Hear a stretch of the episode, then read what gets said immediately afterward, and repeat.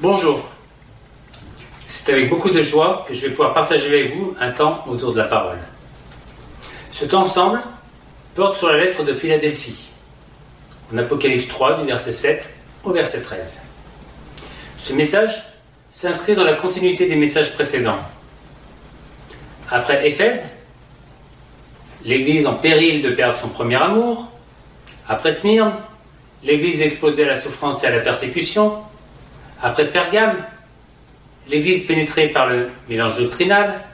Thyatire, l'Église dirigée par une fausse prophétesse. Sardes, l'Église réputée vivante, quoique morte. C'est à Philadelphie, dans la même région de la Turquie actuelle que les autres églises, que le Seigneur nous conduit ce matin. Et ceci pour entrer dans l'une des descriptions d'église présentées comme l'une de celles, sinon celle, la plus encourageante de son histoire. Lisons ensemble ce passage en Apocalypse 3 du verset 7 à 13. Écrit à l'ange de l'église de Philadelphie.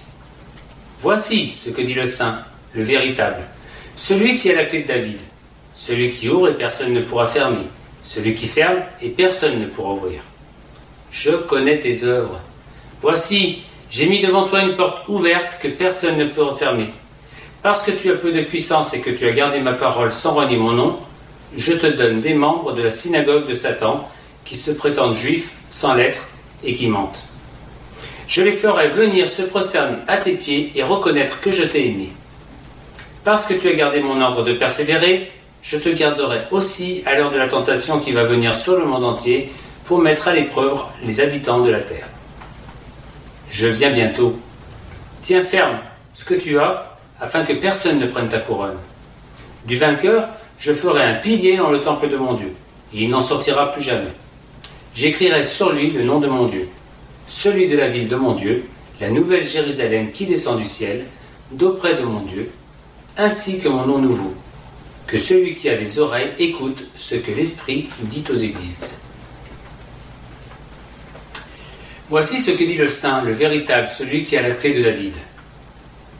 Quel encouragement pour une petite église locale que de voir son Seigneur se présenter à elle comme étant le Saint et le véritable. Une garantie forte de cette vérité contenue dans les paroles et ses promesses. Celui qui a les clés de David. Les clés sont toujours le symbole de l'autorité. Et en Ésaïe, il est dit Je mettrai sur son épaule la clé de la maison de David. Quand il ouvrira, personne ne pourra fermer, et quand il fermera, personne ne pourra ouvrir. De la maison de David, maison construite par Dieu. En Samuel, l'Éternel affirme que cette maison, il va la faire lui-même. La maison de David est celle de Christ.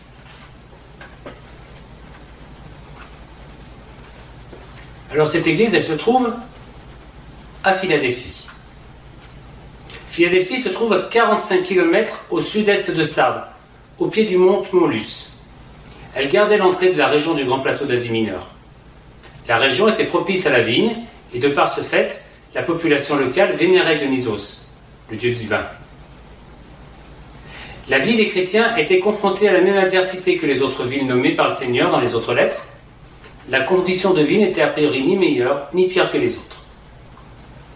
Cette ville est, appelée maintenant par les Turcs Alascher. C'est toujours le lieu d'un centre chrétien au pays musulman. Avant cela, cette ville fut appelée Flavia. Mais encore auparavant, l'empereur romain l'avait nommée Neo-Caesarea, Nouvelle Césarée, ville de César, après qu'elle ait été en 17 de notre ère complètement détruite par un tremblement de terre et qu'il a fallu la reconstruire. Pourtant, cette église qui ne reçoit que des éloges, Dieu choisit de l'appeler Philadelphie. Et je pense que l'on a ici un premier élément, de la satisfaction de Dieu envers cette église.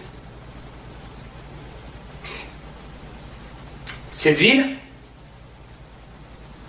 dans laquelle se trouve l'église de Philadelphie, a été fondée en 150 avant Jésus-Christ, en signe de réconciliation par Attalus le roi de Pergame, qui aimait et respectait tellement son frère roi de la province de Lydie, qu'il a nommé la ville Philadelphos, ce qui signifie amour fraternel.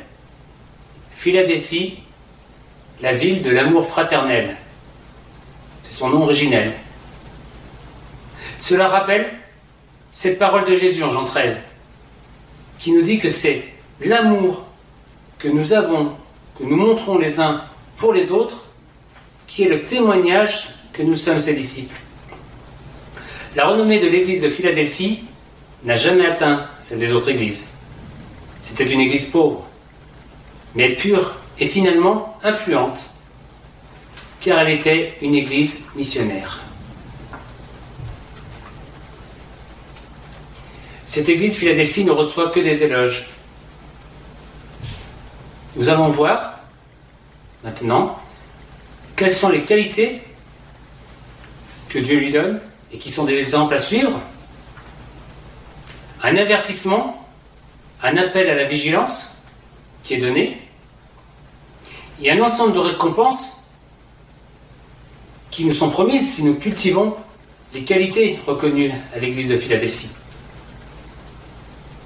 Alors les qualités qui caractérisent cette église, elles sont au nombre de quatre. Tu as peu de puissance, tu as gardé ma parole, tu n'as pas renié mon nom, et tu as gardé de la persévérance en moi. Tu as peu de puissance tout d'abord. Nous redécouvrons dans cette lettre une autre vérité proclamée par le prophète Zacharie. Ni par puissance, ni par force. C'est la parole que l'Éternel adresse à Zorobabel. Ce n'est ni par la puissance, ni par la force, mais c'est par mon esprit, dit l'Éternel des armées. Parlant de faiblesse, il ne faudrait cependant pas se méprendre sur ce que le Seigneur entend. Trop souvent, nous confondons la faiblesse avec la médiocrité. Loin de la médiocrité, ce que Dieu attend de nous est l'excellence, une justice et une sainteté qui, dira Jésus, surpassent celle des pharisiens. Si le Seigneur parle de faiblesse à propos de Philadelphie, c'est plutôt au regard des puissances du monde qu'il le fait. Il sait à quel point, à cause peut-être du petit nombre ou de l'absence de personnes d'influence dans cette Église, elle paraît comme un groupuscule insignifiant aux yeux du monde. Cette faiblesse-là n'est pas un obstacle pour Dieu, pour le Seigneur. L'Église peut être dans un lieu donné, très petite et minoritaire. Elle se trouve, dit le Seigneur, dans les meilleures conditions pour qu'à travers elle, comme il en était pour l'apôtre Paul quand il se sentait plus faible, Dieu manifeste sa force. Ma grâce te suffit car ma puissance s'accomplit dans ta faiblesse. Tu as gardé ma parole. Le fait de garder la parole de Dieu peut s'entendre de deux manières. La première fait référence, comme Jésus l'a souligné, à l'obéissance des chrétiens à cette parole. Dans Luc 8, Jésus lui répondit, Heureux plutôt ceux qui entendent la parole de Dieu et qui la gardent. Tu as gardé ma parole peut s'entendre aussi d'une autre manière. Et dans le contexte de l'Apocalypse, prendre un autre sens c'est contrairement à ce qui s'est passé à Pergame et à Thyatire, conserver la connaissance de ce qui t'a été donné.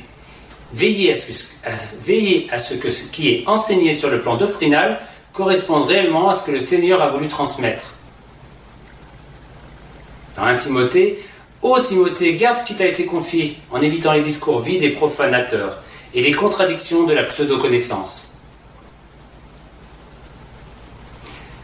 Jude dit par ailleurs aux chrétiens à qui écrit Je vous encourage à combattre pour la foi qui a été transmise au sein une fois pour toutes.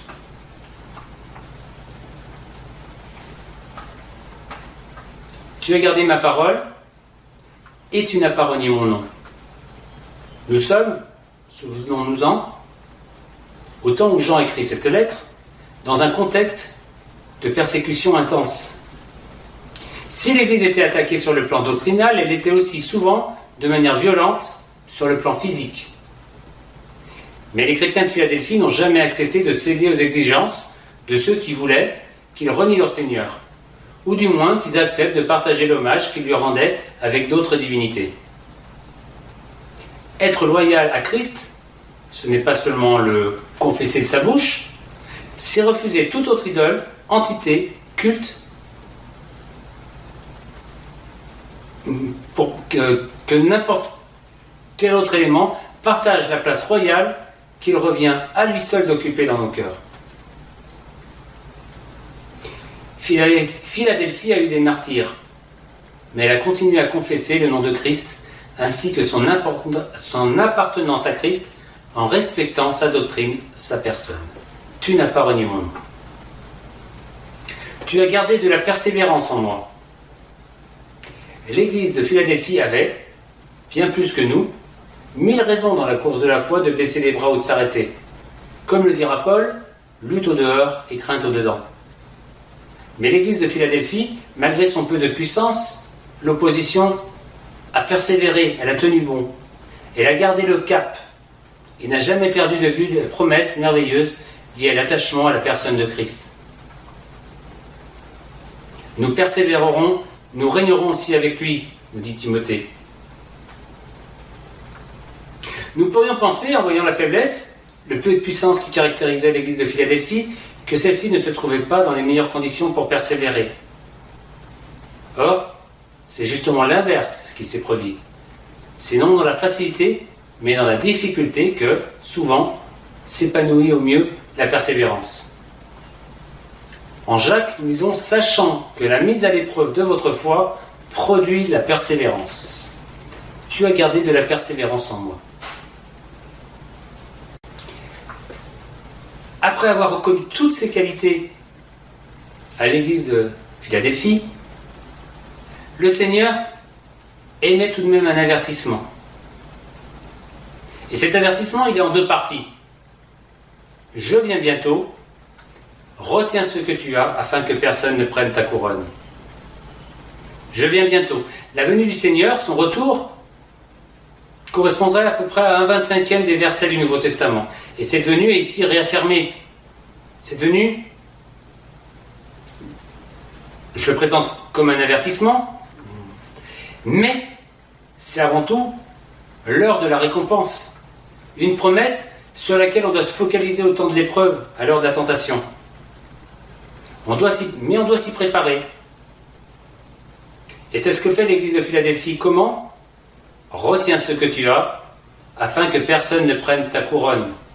Une couronne, c'est réservé à ceux qui persévèrent jusqu'au bout.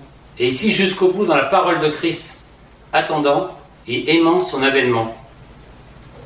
Cela me fait penser au texte de 2 Timothée 4 qui dit Désormais la couronne de justice m'est réservée, le Seigneur le juste juge me la donnera dans ce jour-là, et non seulement à moi, mais encore à tous ceux qui auront aimé son avènement. Pierre nous dit d'ailleurs, hein, Pierre, que cette couronne sera une couronne de gloire. D'où l'importance qu'il faut donner à s'encourager, à s'encourager nous-mêmes, mais aussi à s'encourager les uns les autres, à persévérer, afin que personne ne perde cette couronne. Et si l'on persévère, si l'on garde cette couronne, alors, au retour du Seigneur, les récompenses elles vont être nombreuses, elles vont être merveilleuses. Elles sont ici listées. J'ai mis devant toi une porte ouverte que personne ne peut fermer. Parce que l'église de Philadelphie a peu de puissance, le Seigneur à qui appartient la clé de David lui promet d'ouvrir devant elle une porte que nul ne pourra fermer. Sa prédication, son témoignage seront tels que même ses ennemis devront un jour reconnaître n'a jamais été simplement une petite communauté minoritaire, mais l'Église aimée du Seigneur et connaître que je t'ai aimé. C'est un encouragement pour tous, pour nous, qui nous sentons peut-être parfois insignifiants dans ce monde. Le Seigneur lui dit même, je te donne de ceux de la synagogue de Satan, je les ferai venir se prosterner à tes pieds. Ce passage semble indiquer la conversion de ces opposants. Ils ne viendront pas les adorer en se prosternant, mais reconnaîtront leur aveuglement, leur violente haine envers eux. Ils professeront leur foi en Christ et s'uniront à eux dans l'Église pour vivre en tant que chrétiens, dans un évangile pur et en adorant le Seigneur. Autre promesse qui, qui découle de la persévérance et qui en même temps est une aide. Le Seigneur nous dit, je te garderai aussi à l'heure de la tentation. Parce qu'elle a été fidèle au Seigneur et qu'elle a gardé sa parole, le Seigneur, qui est le Saint et le véritable, s'engage à la garder hors de l'épreuve qui viendra sur le monde pour éprouver les habitants de la terre. De Pierre le dit aussi. Ainsi donc, le Seigneur s'est délivré de l'épreuve les hommes pieux et gardés, les injustes pour le jour du jugement où ils seront punis. Je te garderai aussi à l'heure de la tentation. Je ferai de lui une colonne dans le temple de mon Dieu. Souvenons-nous, Philadelphie fut une ville ayant connu des séismes. Elle a dû être reconstruite. Et là, on lui dit qu'elle devient une colonne dans le temple de Dieu. Une colonne signifie la stabilité, la fermeté, le soutien, l'appui. Philadelphie est comparée aux colonnes dressées à l'entrée du temple de Salomon. Un roi 7 et deux chroniques nous disent que pour la construction du temple, les piliers portaient des noms comme ceux du temple de Salomon. L'un était Zaquin, il établira, et l'autre Boaz, en lui la force.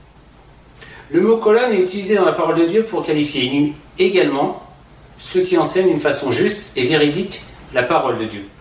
Galate de 9 dit que Jacques, Céphas, Jean étaient regardés comme des colonnes. Il est également dit que l'Église était la colonne et l'appui de la vérité dans 1 Timothée. Quel beau compliment et quelle belle place est donnée à l'Église de Philadelphie dans le royaume de Dieu.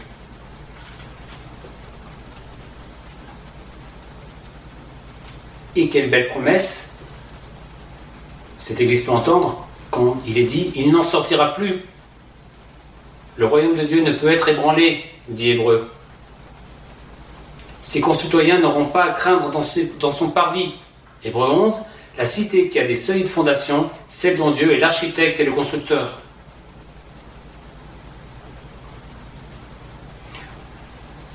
On voit aussi ici dans ce texte que Dieu dit, concernant l'église de Philadelphie, concernant ses vainqueurs, j'écrirai sur lui le nom de mon Dieu. Philadelphie comprenait cela son église. La ville ayant changé trois fois de nom, voire quatre, le nom de Dieu démontre l'appartenance à Dieu. J'écrirai sur lui le nom de mon Dieu signifie que les personnes appartiendront à Dieu. Le nom de la ville. Porter le nom d'une ville signifie que l'on est citoyen d'une ville. Donc j'écrirai sur lui le nom de la ville, veut dire que Dieu fera d'eux les citoyens de sa ville. Le vainqueur, l'Église, les habitants de cette ville seront glorieux dans la présence de Dieu, citoyens de la Nouvelle Jérusalem.